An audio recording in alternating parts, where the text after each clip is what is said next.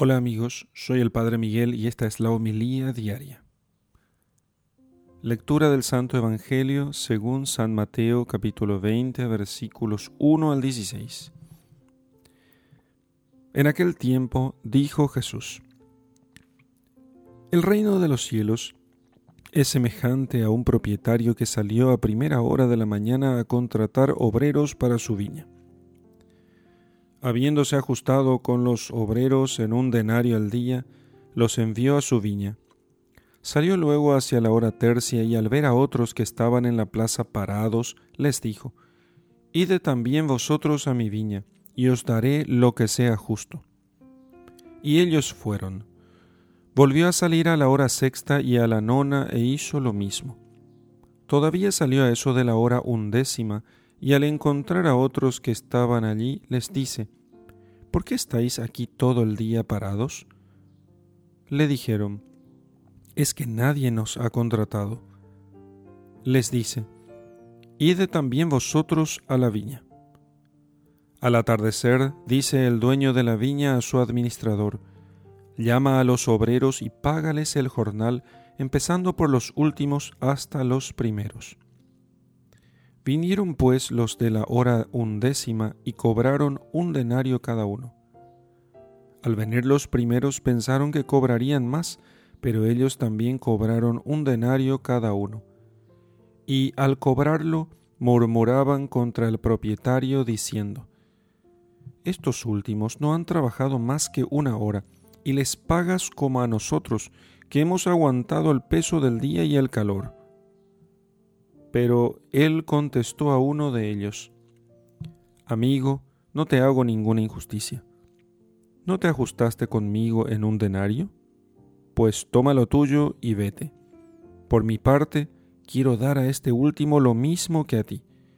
¿Es que no puedo hacer con lo mío lo que quiero? ¿O va a ser tu ojo malo porque yo soy bueno? Así, los últimos serán primeros y los primeros últimos. Palabra del Señor. Gloria a ti, Señor Jesús.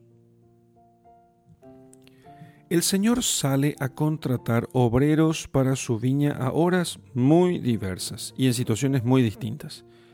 Cualquier hora, cualquier momento es bueno para el apostolado, para llevar obreros a la viña del Señor, para que sean útiles, para que den frutos.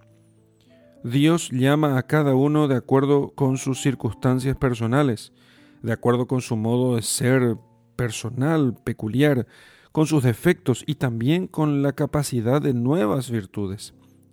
Pero son incontables quienes quizá mueran sin saber apenas que Cristo vive y que Cristo es el que trae la salvación a todos, porque nadie les transmitió la llamada del Señor. ¿Vamos nosotros a estar parados sin hablar de Dios con los brazos cruzados sin hacer nada? Entonces, hemos de entender que el amor de Cristo nos urge, como dice San Pablo.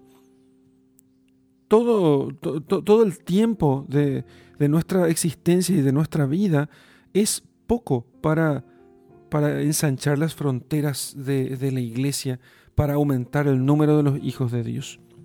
En los primeros cristianos, aprendieron bien que el apostolado no tiene limitaciones de personas, lugares, tiempos o situaciones o circunstancias, sino que con frecuencia ellos comenzaban por la propia familia, a, los empleados de la casa, a los hijos, si, si los tienen, les, les convencen a hacerse cristianos por el amor que hacia ellos tienen, y cuando se hacen cristianos, los llaman hermanos sin distinción, y aunque fueran esclavos de la propia casa. Fueron incontables las familias que desde el menor de los, de los sirvientes hasta los hijos o los padres recibieron la fe y vivieron en el amor de Cristo. Después, quizá fueron los vecinos, los clientes, los compañeros de oficio, los compañeros de armas, para aquellos que eran militares. La vida de los campamentos, la, las mismas virtudes castrenses y bien pronto el testimonio de los mártires favoreció así también la expansión del Evangelio entre los soldados. El ejército proporciona mártires en Italia, en África, en Egipto, e incluso hasta las orillas del río Danubio. Incluso la última persecución comenzó por una depuración de las legiones romanas. Así comenzó la última de las persecuciones. Entonces, todas las circunstancias, todas, sin excepción, todas las situaciones eran buenas para acercar las almas a Cristo incluso las que humanamente podrían parecer menos adecuadas, como la de comparecer ante un tribunal. San Pablo, de hecho, cuando estuvo preso en, en, Cesarea, él había sido convocado para hablar en su defensa ante el procurador Festo y el rey Herodes Agripa. Y entonces San Pablo no hace mucho para defenderse, más bien aprovecha y habla de Jesucristo. De tal manera que eh, el, rey llega a decirle, bueno, Pablo, si hablaras un poco más, creo que me hubiera hecho cristiano. Y Festo, antes de eso, les dice, estás loco, Pablo. Las muchas letras, la mucha lectura te han hecho perder el juicio, te han hecho loco, te han, te han como al Quijote, le habían eh, como derretido el cerebro. Y comenta San Beda diciendo, San Beda el Venerable, sobre estas palabras, consideraba locura que un hombre encadenado no hablara de las calumnias que le hostigaban desde afuera, sino que más bien hablara de las convicciones que le iluminan por dentro. Eso es lo que consideraba locura. Defiéndete, Pablo. ¿Por qué no te defiendes? Más bien estás hablando de Cristo ahora. Sí, eso, esa es la locura de la cruz. Ya quisiera, quisiera Dios, dijo Pablo al rey Agripa y a Festo, quisiera Dios que con poco con mucho, no solo tú, sino todos los que me escuchan hoy se hicieran como yo, se hicieran cristianos, pero sin estas cadenas. Y nosotros, hermanos, no sabremos llevar con paciencia, con cordialidad a nuestros parientes, vecinos, amigos, llevarlos hasta el Señor.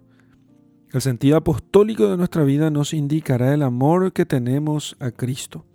Si hacemos apostolado es porque amamos a Jesucristo. No desaprovechemos ninguna ocasión.